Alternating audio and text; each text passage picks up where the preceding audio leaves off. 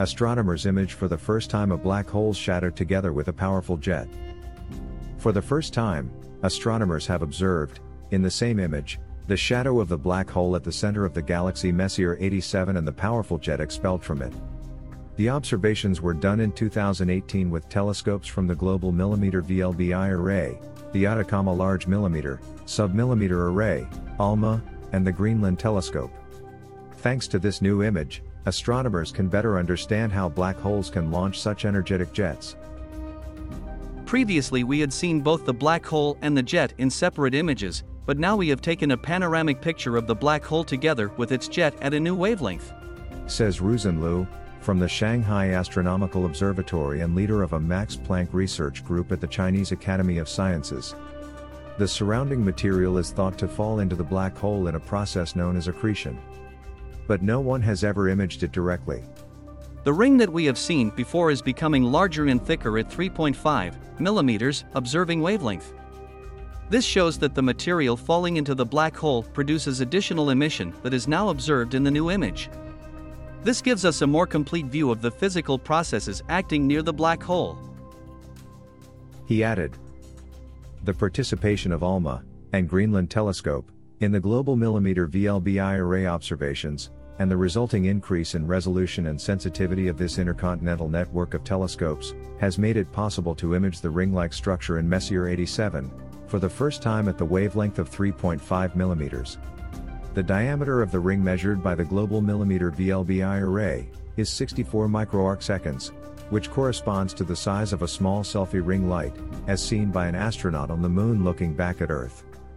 This diameter is 50% larger than what was seen in observations by the Event Horizon Telescope at 1.3 mm, in accordance with the expectations for the emission from relativistic plasma in this region.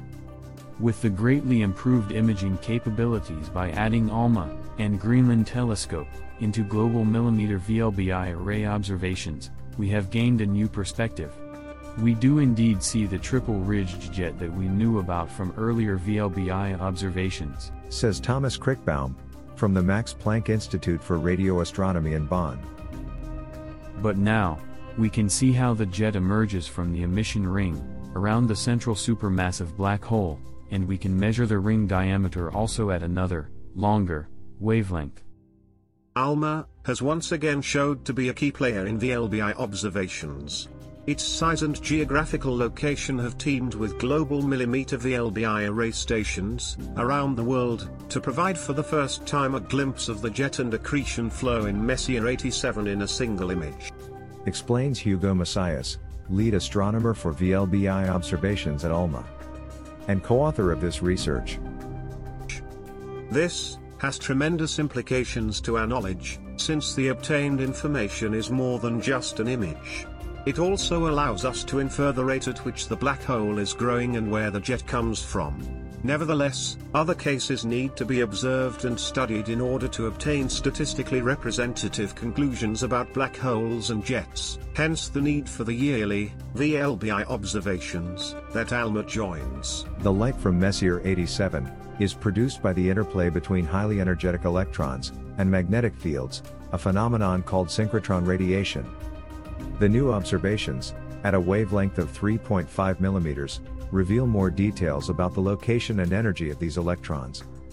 They also tell us something about the nature of the black hole itself, it is not very hungry.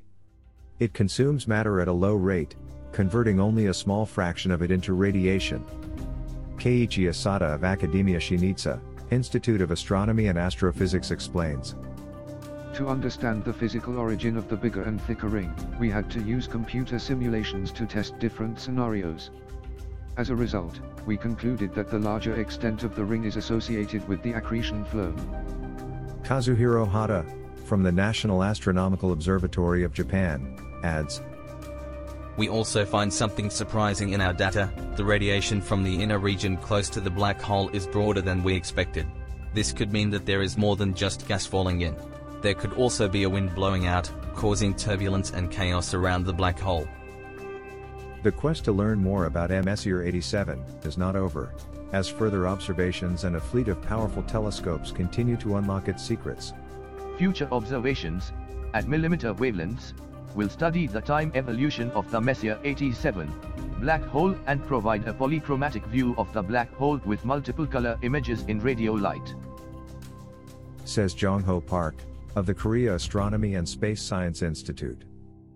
ALMA is participating in a new VLBI observation campaign from April 12 to May 10, 2023, to further study Messier 87 and other sources